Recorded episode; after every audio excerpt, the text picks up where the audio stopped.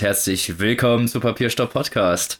Den Weihnachtsengel de, der Literaturbranche heute mit den vier, heute mit den vier heiligen Buchlingen am Start.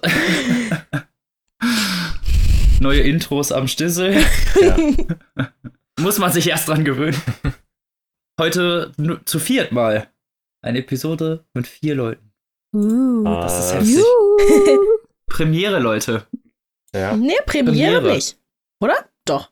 Nein. Doch. Verwirrt. Wir hatten noch nie vier Leute. Okay. Wir hatten noch nie alle drin. Stimmt. Irgendwer konnte immer nicht. Mm. Mm. Ne, hatten wir noch nicht. Deswegen. Ja. Was für ein historischer Moment in unserer langen Geschichte. Papiersteuerhistorie Blick zurück. so Seite, so Folge 100 machen wir nur so nostalgische Rückblicke und nerven alle damit. So. ja. Spielen so im Hintergrund Memories. Oh nein.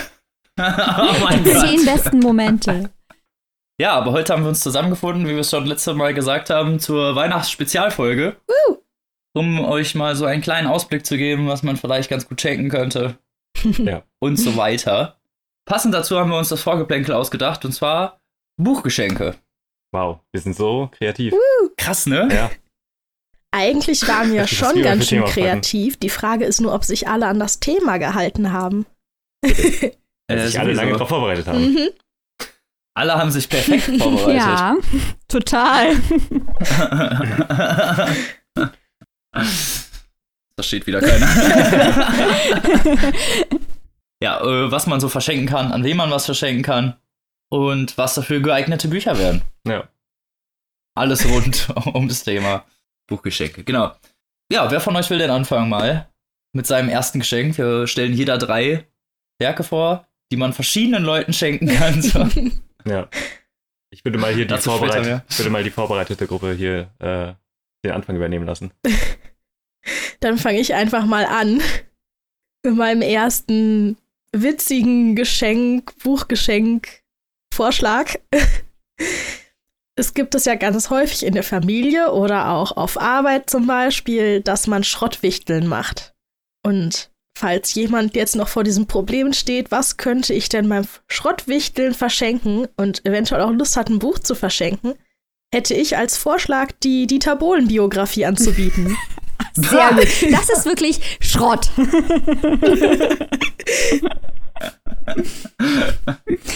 Gedruckt oder als Audiobuch? Wahrscheinlich ist es als, als Audiobuch ist wahrscheinlich noch schlimmer, oder? Das ist egal wie. Ich glaube, also ich, es ist, glaube ich, egal. ja, nicht schlecht. Ich glaube, da machst du auf jeden Fall jemanden beim Schrottwichteln sehr unglücklich. Und das ist ja die Ganz Aufgabe genau. beim Schrottwichteln. Oder wenn du jemanden damit glücklich machst, dann weißt du auch um. Ja, äh, dann weißt du auch, wie man den Boden machen muss. Kannst, ja. genau. Papierstopp Podcast, offen und tolerant. auch Dieter Bohlen-Fans gegenüber, ja. auch Dieter Bohlen-Fans gegenüber. Das ist natürlich ein schöner Start, da will ich jetzt nicht hinterherlaufen. ja, Maike, komm. Hau ich raus. möchte, dass ihr mit mir zusammen jetzt ein kleines Gedankenexperiment unternehmt. Oh, äh, oh. und eure Fantasie und Kreativität einsetzt, ja, um diese Zielgruppe, die imaginieren wir jetzt gemeinsam. Also stellt euch mal vor, ihr würdet Leute kennen, die die ganze Zeit davon besessen sind, Bücher zu lesen und dann über deren Inhalt und Qualität klug zu scheißen. Also stellt euch mal vor, ihr würdet solche, solche Leute kennen, ja? Boah, und, das ist aber äh, schwer. Ja, Abschaum, kann ich mir nicht vorstellen. Das, das, muss ja richtig menschlicher Abschaum sein. Also solche Leute habe ich gehört, soll es geben, die ihre Meinung über Bücher immer in die Welt hinaus posaunen, anderen Leuten Gespräche über Bücher aufdrängen und die richtig harten, die machen ihren eigenen Podcast, um äh, ihre Meinung in die Welt heraus mhm. zu posaunen, ja? Und für das diese Leute, schlimm. für diese Leute, damit sie mal Demut lernen, habe ich hier ein Geschenk. Und zwar von meinem Lieblings von meinem Lieblingsliteraturkritiker, ein Mann, der das wirklich gelernt hat und kann, Ijoma Mangold. Seine ähm, Biografie oder Memoir, wie man jetzt wahrscheinlich auf Neudeutsch sagt, das deutsche Krokodil. Ähm, über seine Kindheit und Jugend, wie er aufgewachsen ist, ähm, als ähm, Sohn eines Nigerianers in Heidelberg, Ein ganz tolles Buch, ganz toll geschrieben. Kann man mal lesen, wenn man mal wissen will, was echte Literaturkritiker so umtreibt. Ähm, bevor ihr jetzt denkt, ich wollte euch hier. Echte? Ja, also ich besitze das Buch natürlich schon. Ist klar? Hallo? oh, snap. Okay. ja, also das war jetzt dieses Gedankenexperiment. Ich weiß, ich habe euch jetzt viel abverlangt, aber ich glaube, ihr habt es gut mhm. hingekriegt, das euch mal vorzustellen. ja, es war schon ein bisschen schwierig, aber es ging gerade. Ja, ja. Obwohl ich mit solchen Leuten natürlich nichts zu tun haben möchte. Nee, mit echten also Literatur dann noch lieber der Dieter Bohlen-Fan. Ja, mein erstes Geschenk ist etwas, äh, das quasi generationsübergreifend ist. Und, wow. Äh, ja, und sowohl ältere als auch jüngere miteinander vereint und auf einen gemeinsamen Nenner bringt. Und zwar ist es natürlich niemand Geringeres als Marco Göllner mit seinem Buch Oma, Martha und ich. das ist quasi die perfekte Lektüre für Jung und alt. Für Enkel und Großeltern um gemeinsam in nostalgischen Erinnerungen zu schwelgen. Und ja, das dazu ist, auch noch lustig. ja, das passt da super. Ja, ein super ja. Familienweihnachtsbuch. Ganz genau. Und genau. am besten als Hörbuch hören. Von Marco Göllner auch selbst vorgelesen. Na klar. Ja, sehr gut. ja, ich äh, breche jetzt hier so ein bisschen, weil ich einfach so 0815 Buchgeschenkvorschlag äh, gemacht habe, aber äh, Ruhe auf den billigen Plätzen. Jetzt, wir wollen jetzt, dass du lieferst. Wir haben uns hier so ein gutes Thema ausgedacht. Wir wollen jetzt hier Resultate sehen, Robin. Also, hau raus. Ja, ist doch voll das Resultat. Äh, aber ich muss das auf jeden Fall nennen. Und das ist Walter Mörs, Die Stadt der träumenden Bücher. Ah, okay. Ich glaube, das kann. Das ist halt ja. das Buchgeschenk, finde ich, weil das kannst du jungen Leuten schenken, das kannst du alten Leuten schenken, das kannst du toten Leuten schenken. oh, Was? Krankenfreigabe, ja. Ja, okay. Kannst du jedem schenken, den du willst, weißt du? Das ist einfach omnipräsent. So, so ein ja, Universalbuch, aber auch schon für Leute, die man mag, ne? Ja, auf das, jeden sowas Fall. verschwendet also. man nicht an irgendwie, keine Ahnung, nee, den ungeliebten Onkel oder so.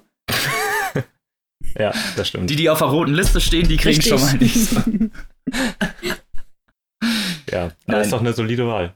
Ja. Kann man nichts mit falsch machen, glaube ich. Ja, denke ich. Und sowas braucht man ja eigentlich auch immer, ne? sowas, was man neben mal theoretisch schenken kann. Aber ich habe auch noch ein paar speziellere Auswahl-Einträge, also keine Angst. So. Ja, dann kommen wir zu deinem zweiten Buch, Mara. Ist das denn auch so speziell? ja. Ja, auf meiner Suche nach einem passenden, eventuell sogar lustigen Vorschlägen bin ich auf die Idee gekommen, was man denn vielleicht zu seinem Ex-Freund schenken könnte. Und Jetzt bin ich gespannt. uns. Das, das, äh, da irgendwie, also diese beiden Worte Ex-Freund und Schenken irgendwie ja, ja, es, schließen es gibt sich ja, irgendwie so gegenseitig es aus. Es gibt ja Leute, die sind noch gut mit ihren Ex-Freunden befreundet und wollen denen vielleicht deswegen was schenken. Und es gibt ja auch Leute, die ihren Ex-Freund oder Ex-Freundin, wie auch immer, so richtig hassen und denen vielleicht gerade deswegen auch was schenken wollen, was vielleicht so ein bisschen gemein ist. Und da bin ich dann. Oh, fieses Geschenk. Da bin ich dann auf das Kamasutra für Dummies gekommen. Okay, ganz ehrlich, Mara, deine Einträge sind besser. Charmant, charmant, sehr gut. Man merkt, du hast dir Gedanken ja. gemacht. Als dezenter Hinweis, so. Ja.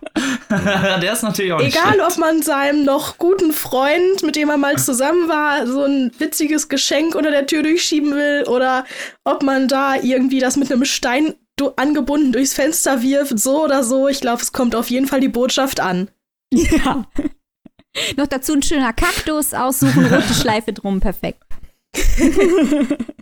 ja, und wenn man einen Stein durchs Fenster wirft, hat man auch noch einen Stein geschenkt. Also ist doch gut. Zwei zum Preis ja. von einem. Toll. Ja. Ich habe jetzt noch was äh, für die Menschen, die sich das ganze Jahr drüber Gedanken machen, dass die Welt ja immer für die für Menschen. Die Menschen.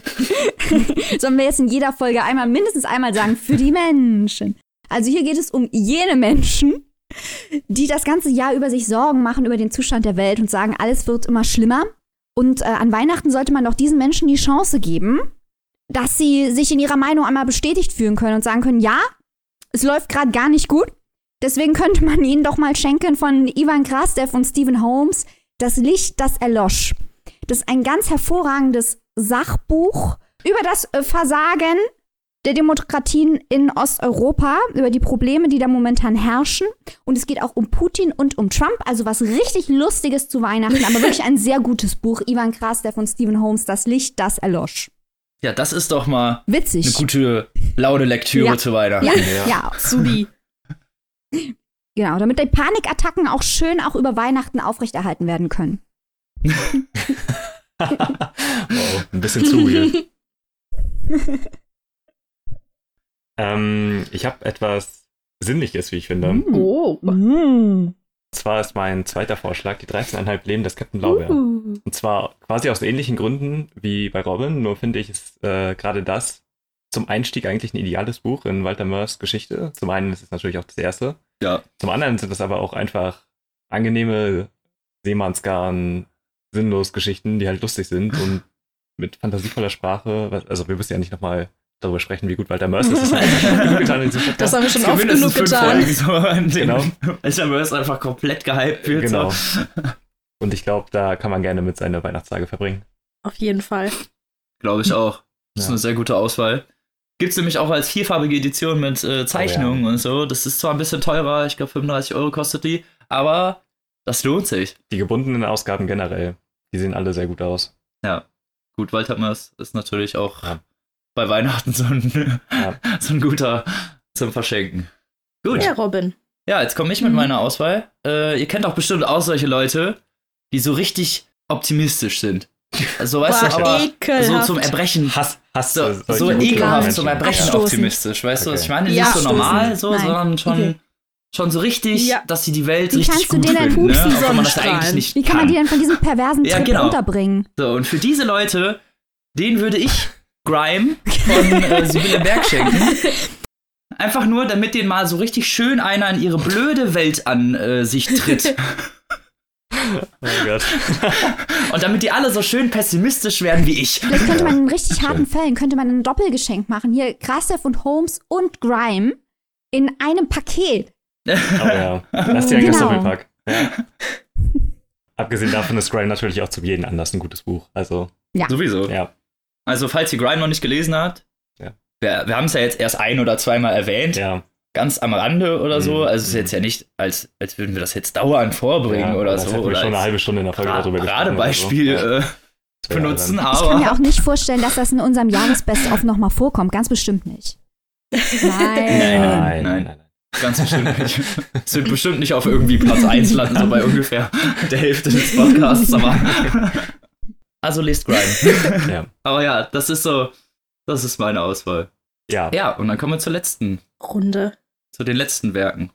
Ja, ähm, also ja, also ich würde jetzt nicht sagen, jeder kennt sie, aber leider kennen viel zu wie viel zu viele Leute kennen sie oder haben jemanden in der Familie oder im Treppenhaus. Ähm, ich rede von der Nachbarin mit Hitlerfläumchen oder halt andere Personen aus der Familie zum Beispiel mit äh, eventuell mehr oder weniger rechten Tendenzen dem man so ganz elegant mal die Känguru-Chroniken schenken könnte. Oh ja. Schön. Ich bin geistig immer noch damit beschäftigt, drüber nachzudenken, was du wohl für Nachbarn hast. Das macht mir jetzt ein bisschen Angst. Was ist denn bei euch los? Aber eine schöne Auswahl. Ich glaube, die Känguru-Chroniken sind sowieso ein super Geschenk. Ja. Generell. Ja. Als Hörbuch gerade natürlich zu empfehlen. Unbedingt. Ich habe dann noch was für äh, alle, die Männer mögen, die nicht nur schön sind, sondern auch schlau. Also ich rede hier über Männer. Nee. Das schon mal aufpassen, aufpassen. Ich rede hier über Männer, die nach der Arbeit und den Kindern und dem Haushalt auch noch Zeit finden, für ihre große Leidenschaft ein Buch zu schreiben. Na? Also so spritzige Texte schreiben, so kecke Männer. Ich rede natürlich von dem Buch Hemingways Sexy Beine von Nadja Brügger, Güsin K. und Simone Meyer. Und falls ihr jetzt fragt, äh, was labert die Alte? Ähm, ja. Es gab auf Twitter, Mara, es gab auf Twitter eine Aktion unter dem Hashtag Dichter dran. Da wurden ähm, Beschreibungen über männliche Schriftsteller getwittert, wie man sie normalerweise nur über weibliche findet, was natürlich zu absurden Tweets geführt hat, weil schreibt weibliche Schriftsteller. Das war eine super Idee. Ja, genau, ist so ein bisschen wie das GIF, was ich dir geschickt habe mit Batman und Catwoman, als sie vertauscht Ja, genau, das ist halt ja. halt echt krass so teilweise, ja, wo man sich denkt, wenn man diese Rollenklischees werden genau, gar nicht mehr genau. so krass äh, verankert und wenn man dann doch mal umtauscht, so, dann sieht ja. man doch sehr schnell, dass es doch immer noch ja. sehr viele Adjektive gibt, die bei weiblichen Autoren benutzt werden, die es bei männlichen irgendwie nie in die Beschreibung Adjektive, schaffen. aber halt das auch ähm, ja, geistige Verbindung, dass bei der, bei der Schriftstellerin, bei der Schriftstellerin dann direkt drüber gesprochen wird, dass sie auch Mutter ist. Und direkt drüber gesprochen wird, dass sie auch ja. verheiratet ist. Und mhm. man findet keine, keine Kritik über Siri Hustvedt, ohne dass da steht, dass sie die Frau von Paul Oster ist. Solche Sachen halt. Und das wird in diesem Hemingway Sexy Beine, ja. wird das aufs Korn genommen. Und das ist wirklich sehr lustig. Äh, ein lustiges Geschenk für alle von 9 bis 99, äh, denen man mal das politische Bewusstsein um die Ohren hauen muss. Feminismus. Sehr schön. Leute. Finde ich sehr, gut. sehr gute Idee. Ja. Okay, dann würde ich jetzt mal weitermachen mit meinem mhm. letzten Buch. Und zwar ist das auch etwas, was tatsächlich heute vorgestellt wird. Mhm. Ah. Und äh, das war jetzt ein lustiger Zufall, weil ich davor so drüber nachgedacht habe, was könnte ich denn nehmen? Und Maike dann einfach sagt, dass sie das Buch heute vorstellt. Ähm, Tim, wer soll denn das jetzt, wer soll denn das jetzt glauben, dass du da früher, vorher drüber nachgedacht hast? Nee, ey, ich, ich schwör's dir, nee, pass auf. Also es ist das achte Leben für Brilka von Nino Haratischvili. Wird er so ausgesprochen? Also ich spreche es so aus. Ähm, äh, jedenfalls ist das ein Buch, was mir mein Vater irgendwann mal zu Weihnachten geschenkt hat. Und der hat es mir in die Hand gedrückt und meinte so, ja, du stehst doch auf so dicke russische Schinken. äh, und das war eine, eine, eine tolle Wow. Das war eine, das war eine tolle Geste. Und Wortwahl. Ja. Jetzt musst du es nur noch lesen, weil es ist ähm, nämlich georgisch, nicht ja, russisch. 1002. Ah, ja, ja, ja, ich weiß. Genau, aber das war äh, eine tolle Auswahl. Äh, genau, 1200 Seiten Familiendrama. Großartig. Genau. Nice. Genau das ist das, was man über Weihnachten lesen will. Mhm. so, ich habe jetzt noch was, wofür für alle, die sich unglaublich gerne langweilen. So zu Weihnachten, ihr kennt ja bestimmt auch so Leute, weißt du, die sind so spannend, wie so ein Radiergummi, so, ne? Da, äh, da kriegst du ja, nichts raus. Immer wenn ich in den Spiegel gucke, denke ich, hm, Radiergummi. das hast du jetzt gesagt. Wollte ich gerade sagen. Also solche Leute kennt ihr ja, ne? Und dass solche Leute natürlich auch nicht so spannende Sachen machen, ist ja auch klar, weil die sind ja nicht spannend.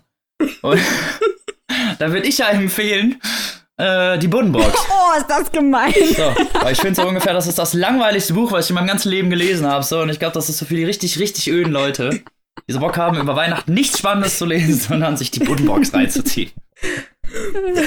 Hat ganz viele Seiten. Ist so ignorant, ich feiere es. Das ist mir doch egal. Ja, das ist doch großartig. ich finde, das ist so langweilig. Robin, lass es uns ganz klar sagen, Thomas Mann ist überschätzt. So, die kontroverse Meinung zum Podcast heute. Uh, Thomas Mann Shots ist überschätzt. Snap. Entschuldigung, Tim. Ja, okay. Als Germanist ist das natürlich ja, hart. So, der Germanistik-Lynchmob steht morgen vor deiner Tür. Germanistik-Polizei kommt dich holen. Ich meine das natürlich nicht böse, ich finde einfach Bodenbrocks unglaublich öde so und äh, das ist sowas, das würde ich einfach nur Leuten schenken, irgendwie, die nichts Spannendes gerne lesen und auch sonst äh, lieber irgendwie Dokumentation über den Rasen von Westminster gucken, als Game of Thrones oder so. Ja, aber so viel äh, zu unseren Buchgeschenken. Ich finde, da ist schon mal eine ganz gute Auswahl. Vor allem, wenn ihr jetzt doch mal so in Sch äh, Schrott- oder Nicht-Schrottwichteln-Gruppen drin seid. So, ich glaube, ich habe da doch mal eine ganz gute Auswahl. Und die sind alle super zu verschenken, glaube ich. Ja, Natürlich mit der jeweiligen Konnotation äh, im Geiste. Ja. genau. Und dann kommen wir äh, zu von Buchgeschenken für spezielle Personen zu einfach so Buchgeschenken, die super sind. Und zwar unseren Büchern, die wir diese Spezialfolge vorstellen. Den Anfang macht die liebe Maike mit dem Buch, was gerade schon angeteasert genau, wurde. Genau, ich rede heute über Das achte Leben für Brilka von Nino Haratischvili. Jetzt könnte der geneigte Hörer sich natürlich denken, was kommen die jetzt mit diesem Buch aus dem Jahr 2014 um die Ecke? Ähm, dieses Buch ist brandaktuell, allerdings in England. Da wurde das nämlich gerade äh, ins Englische übersetzt und das ist insofern bemerkenswert, als äh, dieses Buch 1300 Seiten hat, knapp auf Deutsch. Und das könnt ihr euch vorstellen, ähm, was es gekostet hat, das zu übersetzen. Da wurden auch zwei hervorragende Übersetzerinnen engagiert, um das zu machen. Und äh, die letzte Woche war im Guardian ein großer Artikel, ähm, wo dieses Buch auch A Landmark Epic genannt wurde. Also wir können uns darauf freuen, es wird bestimmt bald für einige äh, Buchpreise im Bereich fremdsprachige Literatur, zum Beispiel für den International Booker oder so nominiert. Macht da also Riesenwellen, ähm, wie es auch schon Kam das jetzt erst auf Englisch raus? Das kam jetzt letzte Woche auf Englisch raus. Also, ach krass. Ja. Okay, mhm. das wusste ich auch nicht. Genau. Ähm, okay. Kam das raus? Du bist älter, ne? Ja. Von 2014 ist das Buch auf Deutsch. Und jetzt kam es auf Englisch raus. Mhm. Mal kurz, worum es geht. Ähm, es ist ein georgisches Familienepos. Und ich muss ganz ehrlich sagen, wenn ich in der Buchhandlung einfach so auf ein georgisches Familienepos gestoßen wäre, hätte ich nicht gesagt, so das da brauche ich jetzt in meinem Leben. Deswegen ja. muss ich hier auch mal wirklich ähm, eine Lanze brechen für das Buchmarketing. Häufig sagen ja äh, Leute aus dem Buchbereich so ein bisschen I und Pfui, wenn es darum geht, äh, Dinge als Konsumwaren darzubieten und anzupreisen und zu sagen, hier Leute, lest das, das ist gut. Die Marketingkampagne zu diesem Buch ähm, war wirklich ganz hervorragend und so wurde ich auch schon vor längerem auf dieses mm. Buch aufmerksam. Auch die Kampagne in England jetzt ist ganz großartig. Ähm, und deswegen habe ich zu diesem Buch gegriffen und ich wurde nicht enttäuscht. Das ist ein Page-Turner. Also es ist richtig dick, aber man fängt an zu lesen und man ist drin. Es bildet quasi das gesamte 20. Jahrhundert in Europa ab am Beispiel einer Familie. Es geht also über sieben Generationen. Ähm, fängt an mit Ui. Stasia, die. Das ist ja. ambitioniert, ja. Ja, also ja gut, das ganze Jahrhundert. Geht los mit Stasia, die als Tochter eines Schokoladenfabrikanten in Georgien geboren wird im Jahr 1900 und äh, geht dann weiter bis zur titelgebenden Brilka, die im Jahr 1993 geboren wird. Das ganze Buch ist so angelegt, dass die Erzählerin Nisa ihrer Nichte Brilka die Familiengeschichte erzählt, um eben die Geschichten zu bewahren, die Geschichten der Ahnen, aber an deren Beispiel auch die Geschichte des 20. Jahrhunderts zu erzählen. Das heißt, wir hören hier ähm, von der Zarenzeit. Dann geht es weiter mit der russischen Revolution zu Stalin, zum Zweiten Weltkrieg, zum Tauwetter, zum Ende der Sowjetunion und zur Unabhängigkeitsbewegung in Georgien. Wenn das alles ein Geschichtsbuch wäre, bin ich mir sicher, das wäre auch spannend, mich zumindest würde es sehr interessieren, aber dadurch, dass es an konkreten Beispielen der Familie festgemacht wird und an konkreten Leben, ist es natürlich noch mitreißender und man ist die ganze Zeit mittendrin.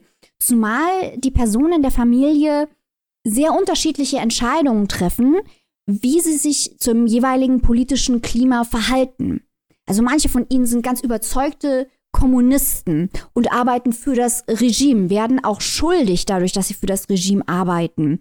Äh, es gibt sogar einen, der sympathisiert mit den Nationalsozialisten und arbeitet da mit denen zusammen. Dann gibt es äh, andere Familienmitglieder, die sich äh, vom Regime distanzieren, die auch Angehörige verlieren, die dann in Arbeitslager geschickt werden. Also man erlebt quasi ganz, ganz viele Aspekte und ganz viele Haltungen durch diese Figuren, die aber nicht nur Pappkameraden sind, die quasi dazu da sind, irgendwelche Punkte zu machen, irgendwas zu illustrieren, sondern die alle sehr, sehr eigene Charakter haben und man fiebert wirklich mit ihnen mit.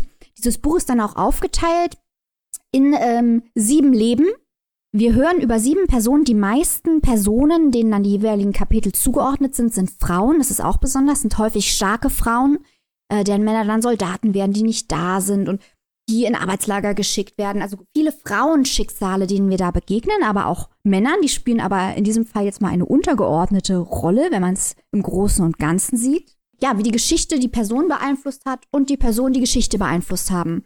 Und das Ganze ist, wie gesagt, sehr mitreißend. Man könnte, wenn man es kritisch sehen wollte, wir haben ja in der letzten Woche über Marlon James gesprochen und dass der sich gerne mal auch auf der 14. Metaebene aufhält, wo Robin und ich auch ganz gerne mal abhängen. Das hm. wird in diesem Buch hier, das wird in diesem Buch hier kommt. ja, genau. Das wird in diesem Buch hier nicht so sein. Also dieses Buch ähm, kann man ganz, das ist wahnsinnig zugänglich. Man muss auch nicht viel über georgische Geschichte wissen, äh, um zu erkennen, dass die Figuren, die hier gezeichnet werden, auch ohne sie konkret zu benennen, dass sich da zum Beispiel um Stalin und so weiter handelt, das merkt man direkt. Dem kann man, das ist viel emotionaler insofern, als dass das emotionale Mitgehen mit den Figuren eigentlich schon ausreicht, um die Geschichte zu verstehen. Man muss nicht viel wissen ähm, im Vorhinein und man muss auch nicht viel arbeiten, um die Ebenen der Geschichte wirklich begreifen zu können. Also es hat teilweise leichte Seifenoper-Aspekte, aber dadurch, dass der Text so viel Spaß macht, verzeiht man dem Text das auch. Man geht einfach gerne mit und schaut sich das gerne an und es hat auch. Was meinst du mit Seifenoper-Passagen? Ja, also da sind Passagen, wo äh, das Schicksal einzelner Personen schon sehr blumig teilweise beschrieben wird. Also sowohl das Glück als auch das Unglück. Ah, okay. Und es wird auch immer wieder von ähm, der Erzählerin Brilka direkt angesprochen. Das hat mir jetzt gefallen, aber das muss, das muss man auch mögen. Also es gibt so eine Metanarration, dass die Erzählerin immer wieder Brilka, für die sie ja diesen Text schreibt, beziehungsweise das ist eine Niederschrift der Erzählung an Brilka, ähm, die wird immer wieder angesprochen und ihr werden Dinge erklärt. Und ein wichtiges Motiv in dem Buch ist der Teppich. Denn die Erzählerin sagt, dass die Familiengeschichte und die Geschichte allgemein wie ein Teppich ist und die einzelnen Personen, die auftauchen, sind die Teppichfäden, die den Teppich weben. Und was vielleicht auch noch interessant ist, Stasia, die 1900 geboren wird äh, und 99 Jahre alt wird, ist ja die Tochter eines Schokoladenfabrikanten in Georgien. Und dieser Schokoladenfabrikant erfindet eine magische heiße Schokolade, die immer wieder im Text auftaucht und die Menschen Glück und Unglück bringen kann. Also es ist so ein Element des magischen Realismus, ähm, okay. das die Geschichte auch zusammenhält. Man sieht viele Aspekte. Ja, also, also als narrativer Aufhänger. Ja, also es hat einige poetische Motive, ähm, wie gesagt, es macht viel Spaß, es zu lesen. Und es ist auch was, was man an Weihnachten, wenn man sich vielleicht mal ein bisschen entspannen will und unterhalten will, aber nicht mit äh, stupidem Quatsch unterhalten will, sondern intelligent unterhalten will, kann man locker mal zu Nino Haratischvilis Das achte Leben greifen. Zumal ich sagen muss, dass ich schon viele Geschichten, also sowohl Geschichtsbücher als auch fiktionale Geschichten über das 20. Jahrhundert in Europa gelesen habe, aber in den aller, allermeisten Fällen aus westlicher Sicht und nicht aus östlicher Sicht. Mhm. Und das ist mal die östliche Sicht, die sich sehr stark natürlich von unserer westlichen unterscheidet. Und auch wenn wir natürlich wissen, was der Zweite Weltkrieg und die Oktoberrevolution und der große Terror unter Stalin war, lernt man doch, wie das klassisch ist bei einem, bei einem Roman, hier noch einiges mehr, weil man sich wirklich mal in die Personen reinversetzen kann und sich fragen kann, wie sich für die Leute das wohl alles wirklich angefühlt hat. Hm. Ja, Literatur aus Georgien ist jetzt ja auch nicht so was Alltägliches, was so oft in Deutschland erscheint nee. unbedingt. Das stimmt. Und ähm, wir haben halt das Glück, das Buch wurde im Original auch auf Deutsch geschrieben, weil ähm, Nino mhm. Haratischvili als äh, Jugendliche mit ihrer Mutter nach Deutschland gekommen ist. Die hat wohl hier einen, einen Job gekriegt und Nino Haratischvili wohnt auch in Deutschland und hat hier in Deutschland studiert. Äh, deswegen war dieses Buch auch, wenn ich mich recht erinnere, für einige deutsche Buchpreise nominiert und wurde auch entsprechend aus dem Deutschen ins Englische übersetzt. Also ähnlich wie im Fall von Sascha Stanicic können wir hier wieder sagen, hey, mhm. unsere Autoren mit Migrationshintergrund, die bringen unsere Literatur nach vorne. Mhm. Ist so. Äh, in der deutschen Literatur gibt es halt diese ja. leichte Tendenz zum äh, Latte Macchiato Berlin-Mitte-Roman. Ja, im Deutschen gibt es auch diese, diese Kitsch, äh, diese, diese verdammte Kitsch-Literatur, ey, das ist ja auch so schlimm, ne? Dieses, dieses Rumgekitsche in ihrer Sprache, das ist so jedem Scheiß wird dann Bedeutung beigemessen mhm. und so. Mit, boah, irre. Ja, First World Problems. Das haben wir hier nicht. also ich meine, es ist auch First World, aber die Problems, die sind hier ganz real. Nee, aber klingt super interessant. Also ich meine, 1300 Seiten ist natürlich eine Nummer, ne? So, wenn, wenn die Bücher generell so groß sind, dass sie halt als Mordwaffe bei Cluedo dienen könnten, wird es natürlich immer ein bisschen. Äh, ja. Kommt das Stirnrunzeln natürlich relativ schnell raus, aber wenn ihr beide sagt, dass, äh, wenn du sagst, das ist so ein, so ein geiles äh, Buch und man sollte sich das reinziehen, dann sollte ich vielleicht doch mal äh, über Weihnachten schauen, weil gerade so literaturprägende Sachen ist ja jetzt nicht so ja. häufig, vor allen Dingen, dass auch Deutsche dann mal auf Englisch übersetzt werden. Ja, ja also ich muss auch sagen, als ich das gehört habe und auch gesehen habe, wie viel Werbung dafür gemacht wird, der Verlag, der macht richtig viel. Ähm, also ich habe zum Beispiel das PA-Paket habe ich geschickt bekommen mhm. von denen.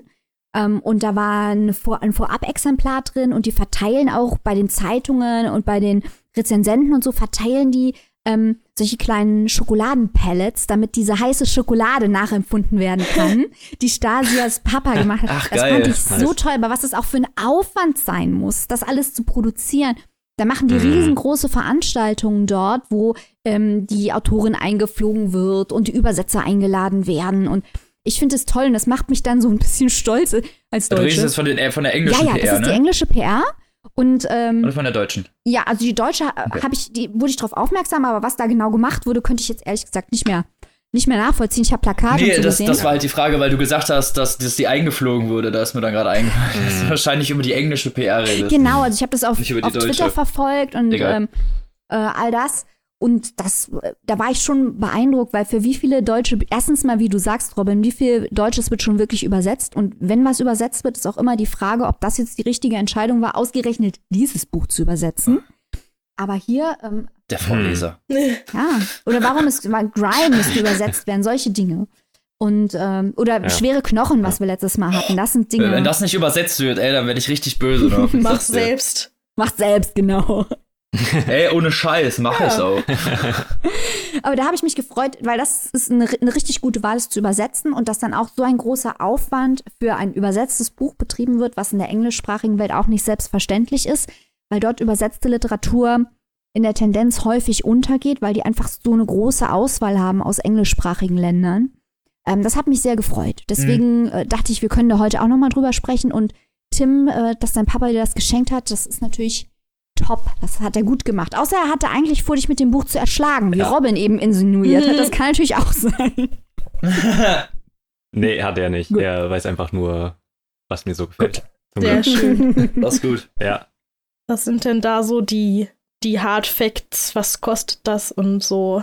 Also, ähm, man kann das äh, Ganze käuflich erwerben bei der Frankfurter Verlagsanstalt als Hardcover da kostet der Spaß 34 Euro, aber wie gesagt, ähm, 1280 Seiten. Auch erhältlich, wenn man ja. äh, keine Sehnenentscheidung äh, haben, Sehenscheinentzündung haben will, vom vielen Buch hochheben, als E-Book ähm, 16,99. Und dann kann man das Ganze beim guten Ullstein Verlag auch noch als Taschenbuch haben. Da kostet es 18 Euro. Für jeden Geldbeutel das was dabei. Das ja jede Seite eigentlich ja. bespielt. Ja, Genau. Es gibt es übrigens auch als Hörbuch, äh, habe ich gesehen. Wenn er, wer sich das, wer, ja, wer sich das traut, der kann sich mal drei Wochen frei holen, kann sich das Hörbuch anhören. ja, also für jeden was dabei. Ja, das wird noch eine Zeit. Ja, aber cooles Buch. Klingt wirklich interessant und ist bestimmt auch super zum Verschenken, denke ich mal, ne? Auch mhm. weil das wahrscheinlich auch demnächst noch, wie du gesagt hast, in Aussicht gestellt ist, dass das nochmal ein paar Preise abräumen wird und so. Also auf wenn man da schon ein bisschen geschult ist, ist das natürlich nie schlecht. Auf Goodreads läuft schon die heiße Diskussion, ähm, ob es wohl für den internationalen Booker nominiert wird. Und ich muss sagen, ich wäre extrem überrascht, äh, wenn es nicht dabei wäre. Ja, also äh, der Konkurrent aus dem deutschsprachigen Bereich wäre Till von Daniel Kehmann. Mal gucken, wir werden sehen. Mhm. Hm. Das habe ich gelesen. Ja, das habe ich auch gelesen. Das ist auch ganz gut. Aber ja, fand ich, hm. ja, war ganz gut aber ganz gut kommt nicht auf eine Liste. also das. Zumindest bei mir nicht. Also sagen wir es mal so, das achte Leben macht mehr Spaß. 30-jähriger Krieg und so, das ist auch nicht so die einfachste. Nee. Mhm. Ja, also das liest man nicht so, oder zumindest mal ich habe es nicht einfach so weggelesen, da habe ich mir auch den Wolf gegoogelt. Aber volle Kanne. Egal. Aber klingt nach einem super interessanten Werk. Und ja, kaufen Leute, ne? Unbedingt. Erstes Weihnachtsgeschenk, vor allen Dingen für die vielleicht für, auch für viele Leser natürlich auch interessant, ja. ne? Die Leute, die nicht jetzt gerade so 20 Seiten im Monat lesen, sondern mhm. da schon ein gutes Pensum haben, für die ist das natürlich auch echt interessant. Mhm. Und ich glaube, so, so einen kennt jeder. Ja, oder für jemanden, der nah um Weihnachten drumherum Geburtstag hat, schenkt man einfach ein Buch und weil es so dick ist, sagt man, sind zwei in einem. Mara, heute sind all deine Vorschläge. Mara kennt die deine Tricks. Vorschläge sind heute alle so ein kleines bisschen fies, Mara. ich weiß nicht, was in meinem Tee war. Vor Weihnachtszeit, Mara wird gemein. Alle anderen sollen werden so besinnlich und freundlich und Mara ist das ganze restliche Jahr über sinnlich und nett und äh, da kommt dann in der Weihnachtszeit die böse Mentalität ja, raus. Ich bin da eigentlich Knecht Ruprecht. Ich wollte es nur nicht gesagt haben. Oh. Jetzt ist es raus. Schock, schwere Not. Gut. Bevor wir uns hier verquatschen, äh, kommen wir zum nächsten Werk. Das die fröhliche Mara vorstellt. Dieser illustren Runde. Was die sehr fröhliche Mara heute vorstellt. Ja. Ich habe einen, ich habe einen Thriller mitgebracht. Surprise. Stimmt Ganz da fröhlich einer? und besinnlich. ähm, nämlich Believe Me. Das ist geschrieben von J.P. Delaney von dem oder der, ich weiß es tatsächlich gar nicht, was ja vielleicht auch der Sinn war von dieser Abkürzung. Wurde auch geschrieben The Girl Before, was ja ein Weltbestseller geworden ist. Und habe ja. ich auch schon mal in einem früheren Podcast okay, vorgestellt. Okay, das sieht man wirklich an jeder Stelle. Bitte? Ja. Das, ich glaube so, es gibt, ich, wir haben in der Tankstelle so einen Buchaussteller und ich glaube, das ist so eins der wenigen Bücher, die da immer so mit rumstehen. Ja. Ja, habe ich auch schon mal vorgestellt in einem früheren Podcast und dann habe ich mir gedacht, ja, okay, das hat mir wohl ganz gut gefallen und dann nimmst du doch mal einfach noch ein anderes Werk von dem und schaust mal, ob der das aufrechterhalten kann oder ob das so ein One-Hit-Wonder ist in der Buchwelt. Und deswegen habe ich mir Believe Me geschnappt, beziehungsweise mir schicken lassen vom Penguin Verlag als Rezensionsexemplar und sagt deswegen hier schon mal Dankeschön dafür. Das hätte mich sonst 15 Euro gekostet für 416 Seiten. Und ähm, ja, ist halt noch relativ neu, ist 2018 erschienen. Und das Buch startet direkt mit einem Prolog. Einem sehr, sehr kurzen Prolog von, glaube ich, irgendwie nur anderthalb Seiten. Wir verfolgen auf jeden Fall in dem Prolog ähm, eine Putzangestellte in einem Hotel, die ja gerade so ihre Runden dreht, einmal die Zimmer fertig macht, bevor die nächste Runde anreist an Gästen und ja, die in ein Zimmer geht und da eine ziemlich schreckliche Entdeckung macht. Was genau es ist, erfahren wir nicht, aber es ist eigentlich schon ziemlich klar, dass da wohl eine Leiche im Bett liegt. Das startet dann mich auch direkt los nach dem Prolog, dass wir in eine Szene geworfen werden, in der Claire, was die Protagonistin ist in diesem Buch, äh, an einer Hotelbar sitzt und ja, scheinbar auf ihren Freund wartet. In Wirklichkeit ist sie aber gerade am Arbeiten. Claire will nämlich versuchen, einen Mann unauffällig dazu zu bringen, dass er sich an sie heranmacht. Und es ist auch ganz wichtig, dass das genau so rum passiert. Also er muss sich an sie ranmachen. Er darf vorher nicht merken, dass es irgendwie von ihr ausgeht.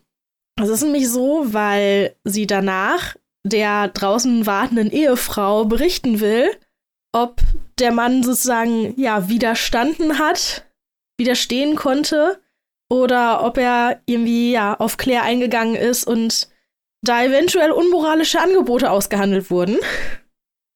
Also genau. ein Treue-Test. Claire ist nämlich Schauspielerin und als Nebenjob ja, macht sie das halt sozusagen ja als Treue-Testerin weil sie hat keine Green Card. Sie kommt eigentlich aus England und ist jetzt in Amerika in der Schauspielschule. Und sie darf eigentlich nur auf dem Campus arbeiten, da man da aber sowieso so gut wie keine Chancen hat, einen Job zu bekommen. Und wenn dann halt nur einen ganz schlechten, gering bezahlten, muss sie sich noch irgendwas suchen, was eventuell auch so nebenher ohne Green Card geht. Und ja, ist halt auf diesen Job gestoßen, der jetzt natürlich nicht so der allernetteste ist. Und ja, aber er ist halt relativ lukrativ. Sie bekommt 400 Euro pro Auftrag. Die Aufträge sind natürlich auch relativ unregelmäßig. Aber ja, um gerade so eben die Schauspielschule und ein bisschen Miete zu bezahlen, reicht's eben. Und Claire will halt nichts anderes als Schauspielerin werden. Ihr ganzes Leben schon ist es das Einzige, was sie richtig glücklich macht. Und ja, sie ist schon sehr jung in das Pflegefamiliensystem gerutscht, weil ihre Eltern gestorben sind. Und ja, immer wenn sie jemand ganz anderes sein konnte, komplett in ihre Rolle abtauchen ähm, und ja zu der Person werden, die sie darstellen sollte, dann war die Welt für Claire wieder in Ordnung. Ja, jetzt ist Claire aber so ein bisschen ja, in Mietverzug geraten und nimmt aus dieser Not heraus so einen Treue-Test-Job an, der irgendwie ja noch ein bisschen merkwürdiger ist, als die ja sowieso schon sind ist nämlich eine sehr aufgewühlte Frau, möchte sie unbedingt treffen, bevor sie den Auftrag vergibt. Normalerweise läuft das über so eine Art Agenten. Der sagt dann, ja, ich glaube, Claire könnte die richtige sein, um ihren Mann zu testen. Und dann wird Claire direkt dahin geschickt, aber diesmal will die Frau sie unbedingt vorher treffen, um sich selbst zu vergewissern, dass sie die richtige ist für den Job. Und ja, als Claire dann da in dem Hotelzimmer aufläuft, wo der Agent und die Frau stehen, die da testen will, ja, läuft die ganz nervös hin und her und ist sowieso total aufgewühlt und fängt an, Claire zu mustern und auszufragen und mehr, sagt auch mehrmals, sie glaubt nicht, dass sie die richtige ist und entscheidet sich dann doch irgendwann, Claire zu nehmen für den Auftrag und bläut ihr aber vorher nochmal ganz klar und ganz deutlich ein, dass sie ganz vorsichtig sein soll mit ihrem Mann. Dem sei nicht zu trauen, sie sollte dem auf gar keinen Fall den Rücken zu kehren. Der ist irgendwie, weiß nicht, auf jeden Fall warnt sie Claire eindringlichst davor, sich irgendwie auf den einzulassen. Und ja, ich meine, Claire findet das natürlich alles ein bisschen übertrieben.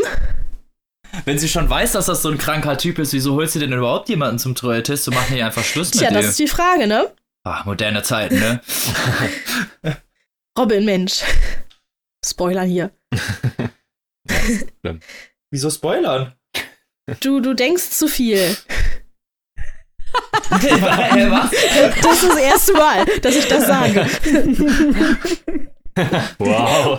Das ist das erste Mal, dass ich sowas höre. Vorwürfe, die man gerne hört.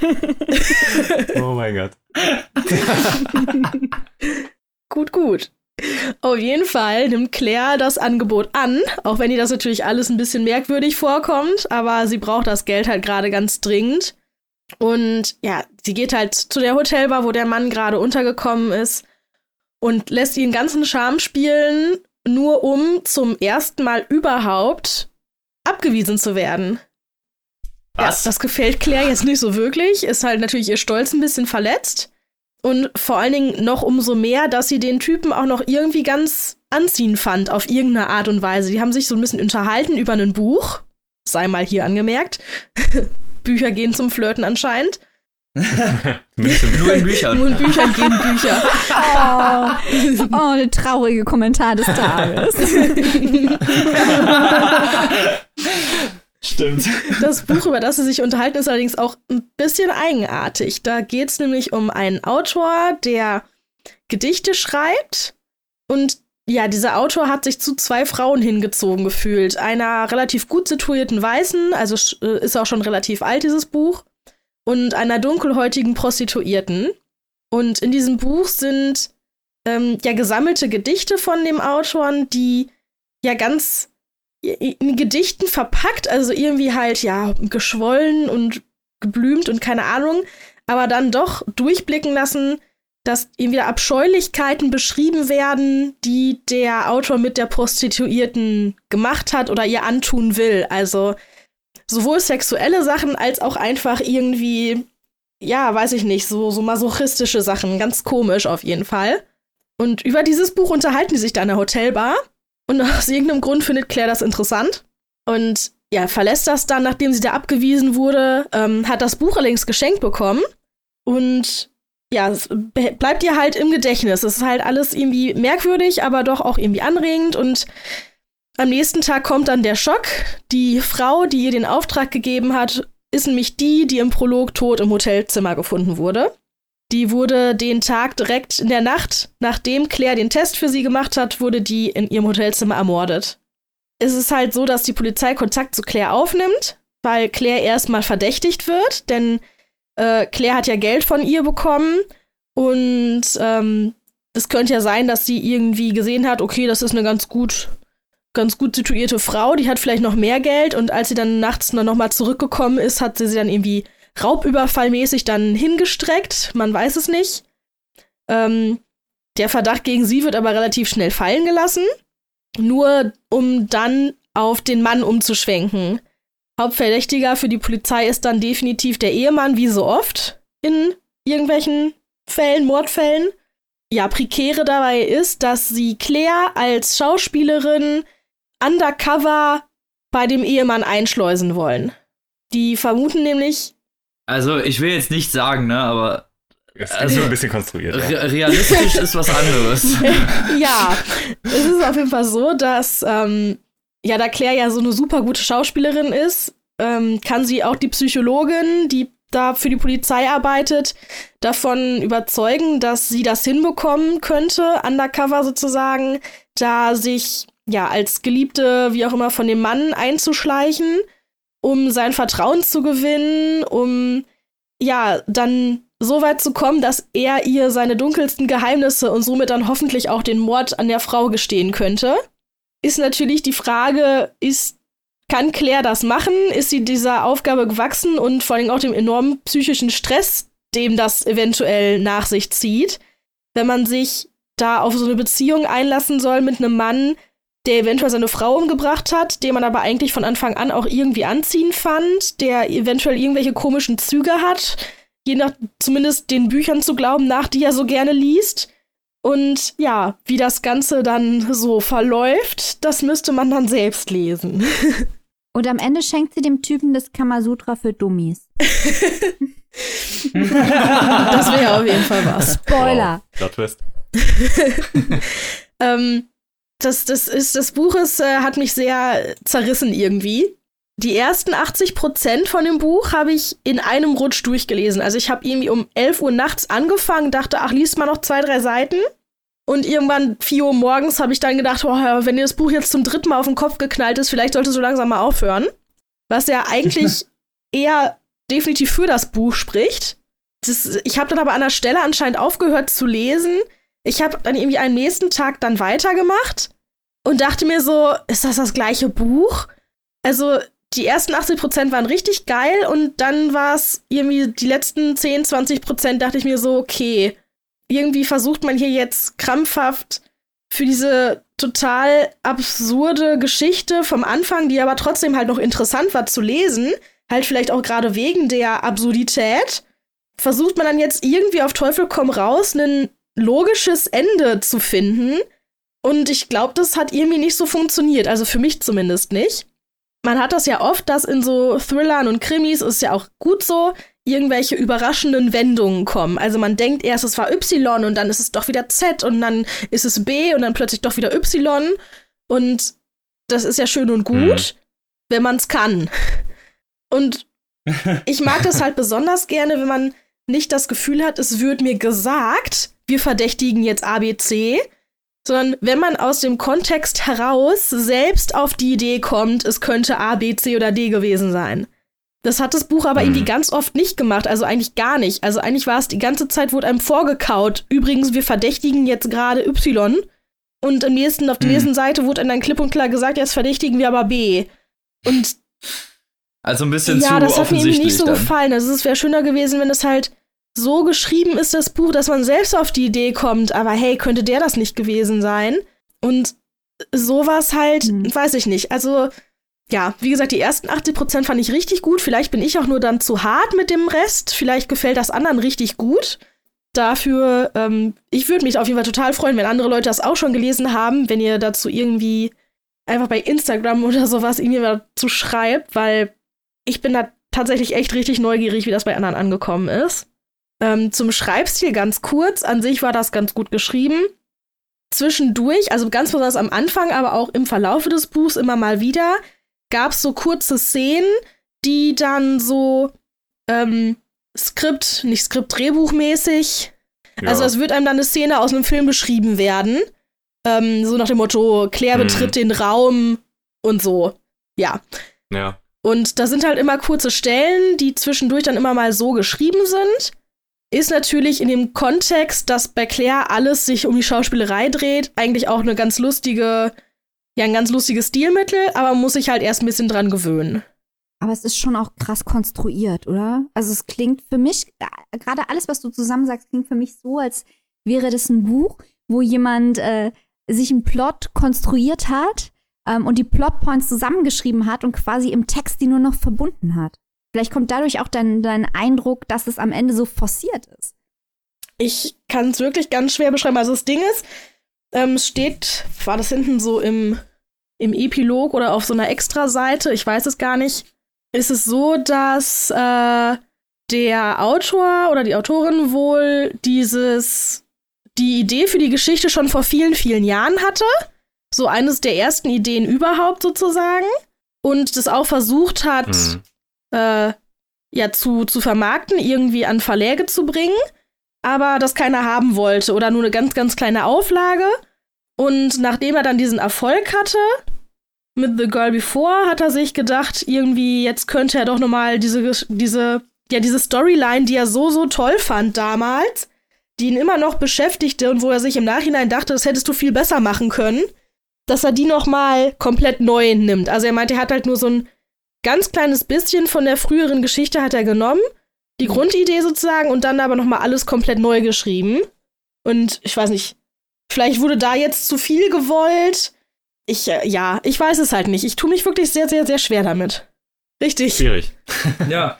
ja. Also, das ist ein Buch. klingt auch wie alles so ein bisschen, was du erzählt hast, einfach so, ja, ein bisschen, mhm. Genau, wie es Mike halt schon gesagt hat, so ein bisschen gewollt halt einfach, ne? Oder so ein bisschen zusammengefügt irgendwie. Ja, das, also das Ende und alles ist dann halt richtig überzogen und absurd und ich weiß es nicht. Also. Also ein Buch aus der Kategorie ja. kann man machen, muss man aber nicht. Ja. das trifft's.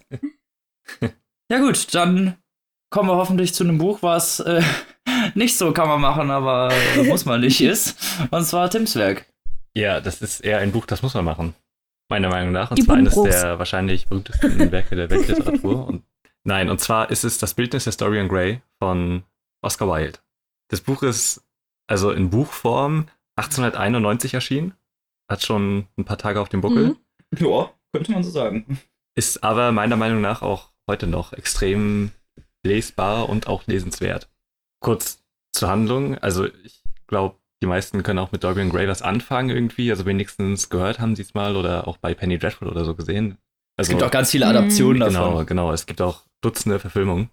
Und das Buch beginnt mit einer sehr spannenden Eröffnungsszene und zwar eine Unterhaltung zwischen einem gewissen Lord Henry Wotton, der fortan meistens Lord Henry genannt wird, der ein, ja, gebildeter Amerikaner ist. Und der ist gerade zu Besuch bei einem berühmten Maler, Basil Hellward. Und dort unterhalten die sich in dieser Eröffnungsszene über Gott und die Welt und um Selbstdarstellung und Selbstinszenierung, was schon echt interessant ist, gerade heutzutage. das äh, ist tatsächlich etwas, was ja heute dennoch eher aktuell wird, nicht nur was Damals hat man kein, kein cooles Instagram-Foto genau. gemacht mit äh, Hashtag lösche ich vielleicht später, sondern halt genau. hat ein cooles Porträt von sich machen lassen. Ja, genau. Da warst du halt der coolste Boy auf dem Schulhof. Genau, oder auch wie Maler denn in der höheren Gesellschaft angesehen werden und so. Und das ist natürlich sehr spannend heutzutage in Tagen von Instagram und so. In dem Atelier des Künstlers jedenfalls steht ein Ganzkörperporträt Porträt, ähm, eines, ja, jungen Schönlings, nämlich Dorian Gray, der eine unvergleichliche zarte Art hat, die sehr, das die Unschuld in Person quasi, dennoch komplett auch diese zarthafte von, Jugend genau, noch irgendwie unterstreicht. Genau, und Lord Henry ist von diesem Bild sehr angetan und möchte Dorian Gray unbedingt kennenlernen, aber der Künstler kennt den Mann natürlich und weiß, dass er ein ja sehr intelligenter, gewitzter, durchaus auch zynischer Mann ist, der einen schlechten Einfluss auf ihn haben könnte und deswegen hadert er so ein bisschen mit sich ob er ihn dann auch wirklich kennenlernen lassen will. Aber er entscheidet sich dann doch dazu und das Ganze geschieht dann in seiner Anwesenheit, nämlich in seinem Atelier, wo Dorian Gray wieder Porträt, äh, wieder Modell steht. So. Und die beginnen sich zu unterhalten und sind beide sehr fasziniert voneinander.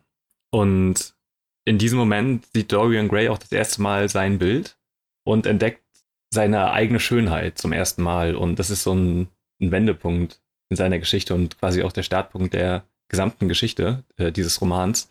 Denn Dorian Gray ist jetzt auch sehr angetan von Lord Henry und dieser führt ihn dann halt ein in die hohe Klasse des viktorianischen Englands und lässt ihn das Leben genießen, nicht auf Kosten achten und äh, genau, so viel mehr will ich eigentlich gar nicht zur Geschichte sagen, weil dieses Kernstück des Buches ist nämlich das Gemälde. Das hat natürlich noch einen Haken und zwar verflucht Dorian ist und will so jung bleiben für immer und statt, äh, stattdessen soll sein Bild altern. Und das ist ein, ja, so ein übernatürlicher Punkt eigentlich in dieser doch eher realistischen und vielleicht auch sozialkritischen Geschichte, äh, die aber auch dafür verwendet wird, noch mehr Sozialkritik zu leisten im Endeffekt. Es ist ja so eine, so eine Frage von dem Geiste des Menschen ja. sozusagen, nach der, also nach, nach der Jugend, der Schrei nach der genau. Jugend zurück, so, ne, dieses Peter Pan-Syndrom.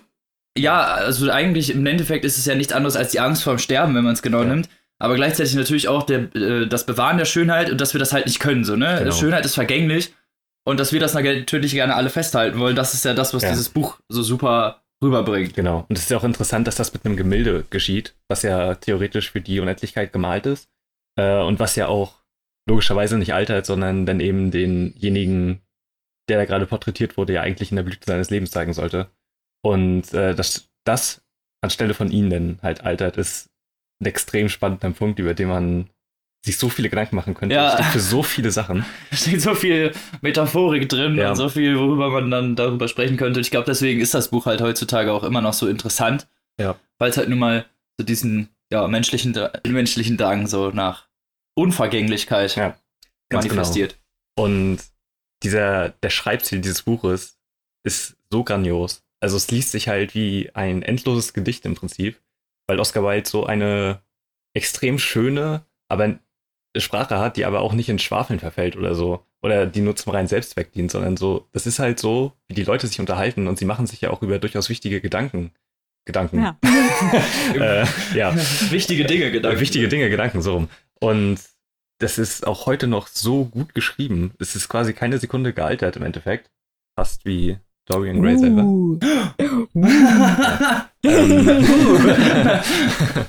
Meta-Ebene. Ja. Und ich finde die Motive und was da denn im Endeffekt im Laufe des Romans geschieht so spannend. Weil, also vor allem für mich persönlich, weil ich bin eben von meiner normalen Einstellung im Prinzip komplett gegen Reichtum, exzessives Leben, äh, Statussymbole. Äh, genau, sowas. Und der Roman zelebriert das auf so eine selbstverständliche Art und Weise, die aber auch wiederum kritisch gesehen werden kann. Also es ist nicht so, dass es einfach abfeiert und dir vorhalten will, das ist jetzt alles richtig geil, was da passiert. So ist es nämlich auf keinen Fall. Ähm, und ich weiß nicht, warum ich so einen Hang dazu habe, auf solche ästhetischen Werke, die dann aber trotzdem immer so exzessiv sind. Es ist ja ähnlich wie Wolf of Wall Street oder auch die Filme von äh, Wie heißt er? Nein, ich meine Paolo Sorrentino. Sorrentino. Der hat äh, beispielsweise La Grande Pelazza gemacht, äh, quasi so, ein, so, eine Art Remake von La Dolce Vita. Und äh, wo es ja eben auch um die höhere Schicht geht und die Sinnlosigkeit des Daseins als reicher Mensch und obwohl alles schön um einen herum ist und äh, trotzdem alles abgefuckt gleichzeitig.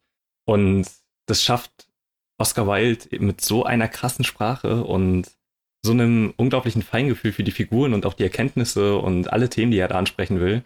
Ähm, das ist halt echt spannend. Und das zusammen mit so einer ja eigentlich schon fast Horror-Thematik, was dieses, was die Idee mit dem Bild angeht, das ist so unglaublich gut gealtert und liest sich auch heute noch so krass. Ich habe das nämlich vor ein paar Jahren auch mal zwischen den Jahren gelesen, als ich bei meinen Eltern zu Hause war, weil es gibt es auch kostenlos überall mhm. als E-Book. Ähm, ist natürlich rechtefrei. Und ich habe das gelesen und konnte es nicht mehr aus der Hand mhm. legen, weil ich einfach so gefangen war von, von dieser Sprache und der ganzen Handlung. Und ja. Ich wollte nur sagen, das, was du gerade ansprichst, ich finde, das mhm. ist das Spaßige generell an viel ähm, von dieser Dekadenzliteratur, dass die Dekadenz angesprochen mhm. wird und dass diese Ambivalenz dargestellt wird. Weil man kann ja jetzt nicht behaupten, dass in diesem Reichtum zu schwelgen und diesen Überfluss zu genießen, dass es nicht Spaß machen würde. Und das gibt diese Literatur auch zu. Das ja, gibt die Literatur genau. auch zu, sagt aber, es ist moralisch fragwürdig aus sehr vielen Gründen, geht aber sehr offen damit um dass es schon Spaß macht. Also das ist ja auch das Buch, wo dieser berühmte Satz drin vorkommt, um, ähm, the only way to get rid of temptation is to yield to it. Also einzige Art und Weise, der die Versuchung ja. loszuwerden, ist ihr nachzugeben. Und äh, das ist äh, der Spaß mhm. in dieser Literatur zu sehen, äh, wie der, dass sie halt nicht so moralisch schwarz-weiß ist, sondern immer auch unterschwellig ein bisschen sagt, ja, aber es macht halt schon auch Spaß, ne? Macht halt schon auch Spaß, äh, ja. im Überfluss zu schwelgen. Und was ich auch gern mag an dem Buch ist, es bezieht sich auf ähm, Wismont. Wenn jemand denkt, oh, Dorian Gray ist super, das lese ich, macht das und lest danach Wismont. Das ist ein Buch, das in Picture of Dorian Gray auch angesprochen wird. Das heißt auf Deutsch gegen den Strich. Ja, ah, ich erinnere mich, ja, genau. Toll. Mhm. Also, das ist auch ein Meisterwerk der ähm, Dekadenzliteratur. Da werden dann Schildkröten mit Edelsteinen verziert, also lebende Schildkröten, der absolute Wahnsinn. Und ähm, ja. über das Buch haben wir letztens auch gesprochen, als wir über das neue Julian Barnes Buch gesprochen haben. Da kommt es vor, bei Wellbeck kommt mhm. Riesmont vor. Also da gibt es ganz viel tolle Dekadenzliteratur. Ja, genau. Und das Buch äh, galt ja auch lange Zeit als sehr anrüchig und hat große Wellen geschlagen, als es rausgekommen ist und wurde auch in den Unzuchtsprozessen gegen Oscar Wilde verwendet. Quasi als Argument dafür, dass er ja homosexuell sei und äh, das sehr verboten war und er war deswegen ja auch im Gefängnis und so und das ist echt krank, wenn man sich die ganze Geschichte, was nach der Veröffentlichung dieses Buches auch alles noch passiert ist, äh, durchliest und generell das Leben von Oscar Wilde ist sowieso komplett mhm. wahnsinnig. Kann ich sehr empfehlen, sich eben da mal reinzulesen. Und genau. Ich sehe, ich äh, habe gerade noch so die Amazon-Beschreibung gelesen und der letzte Satz ist einfach, das, das liest sich halt wie aus so einem schlechten Krimi. Ich zitiere mal kurz. Doch Dorians unbedachter Pakt mit dunklen Mächten hat grausame Folgen. Bam, bam, Punkt, Punkt, Punkt. Bam. Das ist die offizielle Beschreibung, okay.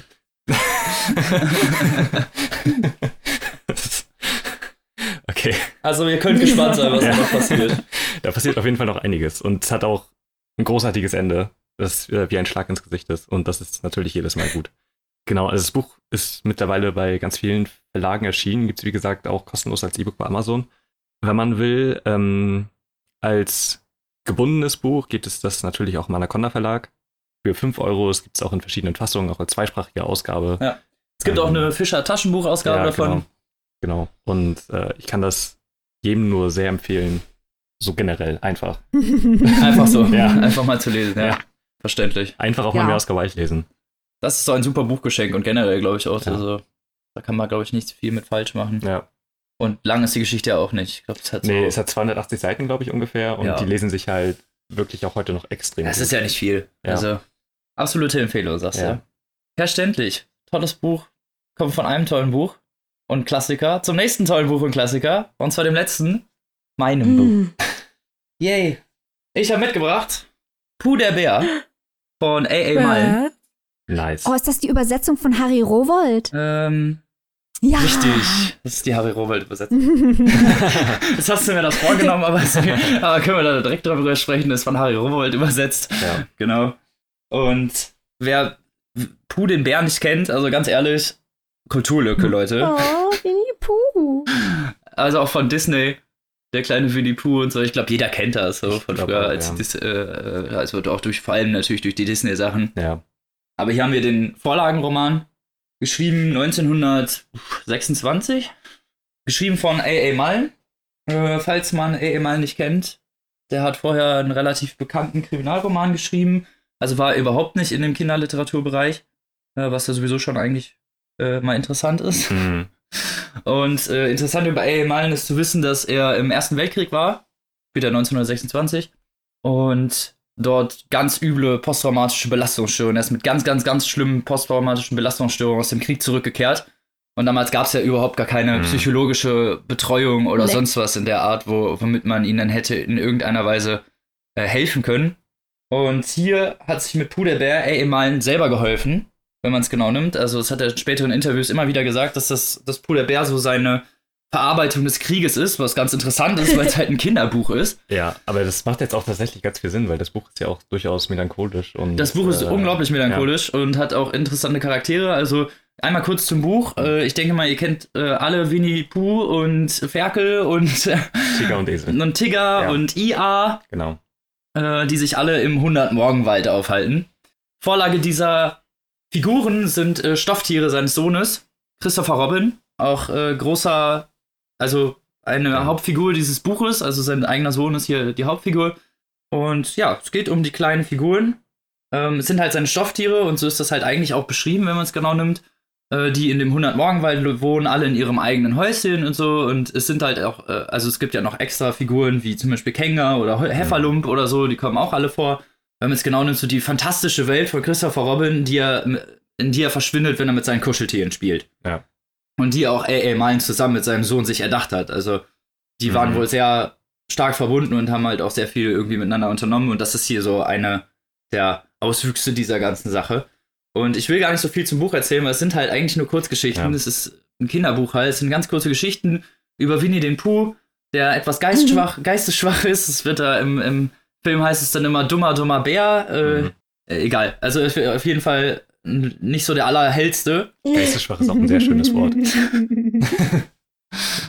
Und heißt übrigens eigentlich nicht Winnie Pooh, sondern Eduard. Das ist übrigens sein. Das ist richtig romantisch. Ja. Er heißt eigentlich Eduard. Pooh ist nur sein Spitzname. so eine kleine Trivia-Info.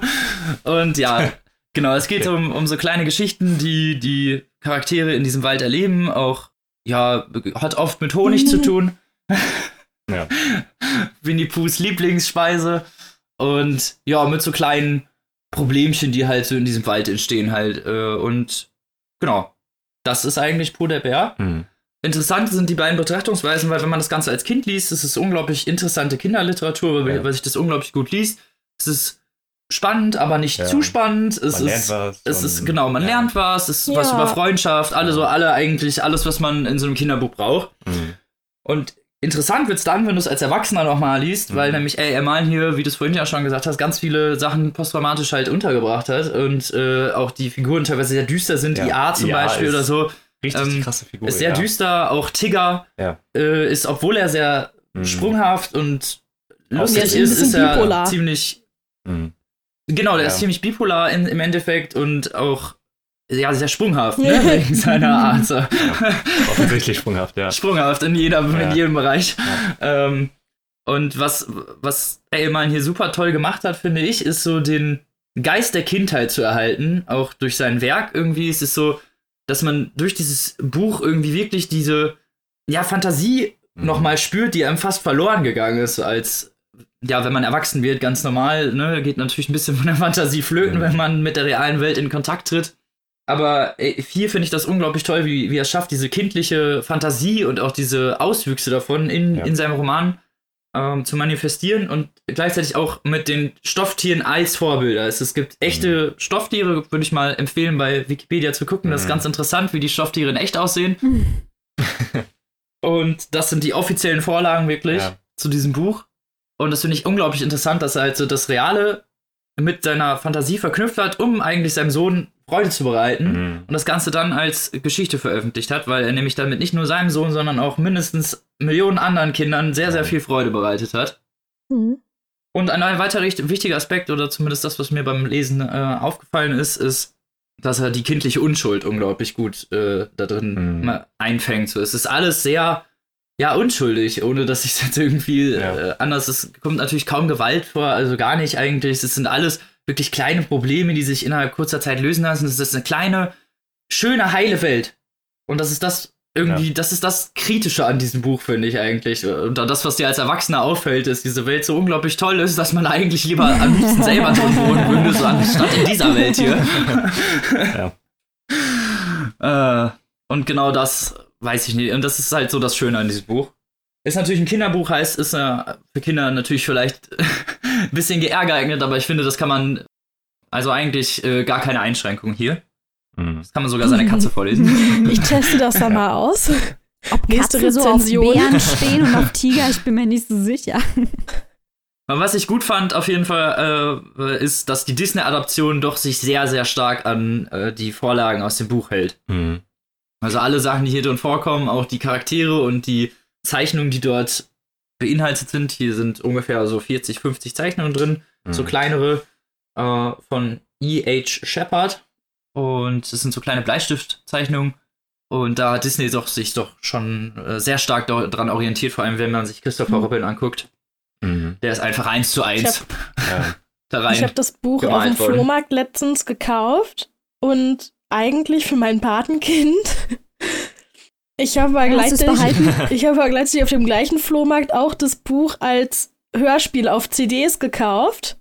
Und jetzt bin ich halt mit mir hm. am Kämpfen, aber ich denke, ich werde das Buch selbst behalten und mein Patenkind bekommt die CDs. Das war mir so klar. Patentante aus der Das ist für Patenkinder eh besser. So. Ich glaube, die. Das ist einfach so niedlich. Jugend von heute, die hört lieber. Ich verstehe das. Hm. Ja. Das stimmt. Die Zeichnungen sind süß, das ganze Buch ist schön und äh, ja, mir gefällt es halt natürlich so gut, weil es eins meiner allerersten Bücher war, die ich jemals gelesen habe. Ja, du hast hier tatsächlich eine Ausgabe stehen, die du zu Weihnachten 97 bekommen hast. Genau. Da ist noch oh. eine Widmung drin. Ja. Süß. Da warst du selber noch klein und unschuldig. da war ich selber noch klein und unschuldig. Ist heute nicht mehr so. Man erinnert, Jetzt ist er nur noch rund. Ja, also man merkt schon so, als Erwachsener ist das weinende Auge in dem Buch doch ein bisschen ja. stärker, weil man doch eigentlich der Nostalgie so ein bisschen hinterher weint und trotzdem einfach schön zu lesen. Es sind 150 Seiten, also mhm. man ist unglaublich schnell durch. Es liest sich da, gerade dadurch, dass es ja so kurze, kleine Geschichten sind, unglaublich gut und trotzdem hat jede Geschichte was für sich. Und ich glaube, man kann das auch auf verschiedene Metaphoriken lesen und so. Man kann da sehr, sehr viel reininterpretieren, wenn man möchte.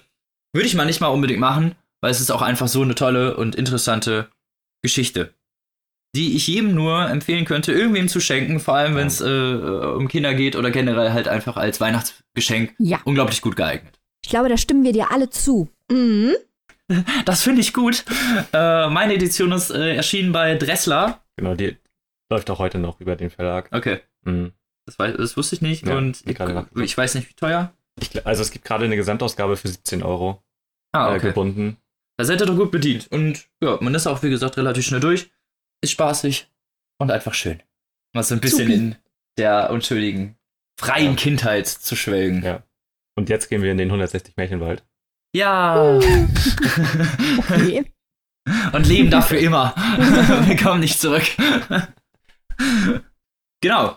Da hatten wir eine wirklich tolle Auswahl. Ich glaube, ihr habt jetzt eine ganz gute ja. Zusammenfassung von Buchgeschenken, die man wem auch immer schenken kann, aus verschiedenen Gründen, wie auch immer. Ich glaube, gut, böse, kindisch, nicht kindisch, alles war dabei. Mhm. Und ich glaube, ihr habt jetzt eine ganz gute ja. Idee. Ja. Äh, wie immer würden wir uns natürlich freuen, wenn ihr die Bücher unten über unsere Affiliate-Links kauft. Generell gilt aber natürlich immer, liest einfach die Bücher. Ja. Das ist unser Auftrag. wenn wir das erfüllen, haben wir es haben geschafft, dann ist alles gut. Und genau, ich will auch gar nicht mehr lang schnacken, weil wir haben jetzt schon doch äh, relativ lange überzogen. In diesem ja. Fall möchte ich mich äh, bei allen herzlich bedanken für diese schöne ja, Weihnachtsfolge. Das war toll. Können wir gerne nochmal machen. Es mhm. war schön. Ja. Und damit verabschieden wir uns. Wünschen euch äh, eine schöne zweite Adventwoche, eine restliche. Und hoffen natürlich, dass wir euch ein paar gute Ideen mit auf Oder den Weg selbst wenn nicht, wir euch zumindest auch ein bisschen zum Lachen gebracht haben. genau, immerhin das. Und in diesem Sinne wünschen wir euch eine schöne Woche. Bis nächste. Und drei tollen neuen Büchern. Da kann oh. ich schon mal anteasern, das ja. wird geil. äh, nächste Folge geht es nämlich. Nächste Folge geht es, Achtung, jetzt der Teaser, geht es um das Klima und wir haben einen Special Guest. Mhm. Einen Eisbären. So ist es. Auch wieder zu nah an der Realität. Gute Albernheiten. Genau. Nächste Woche schaltet ein. Und bis dahin wünschen wir euch eine schöne Woche. Und auf Wiedersehen. Tschüssi. Tschüss.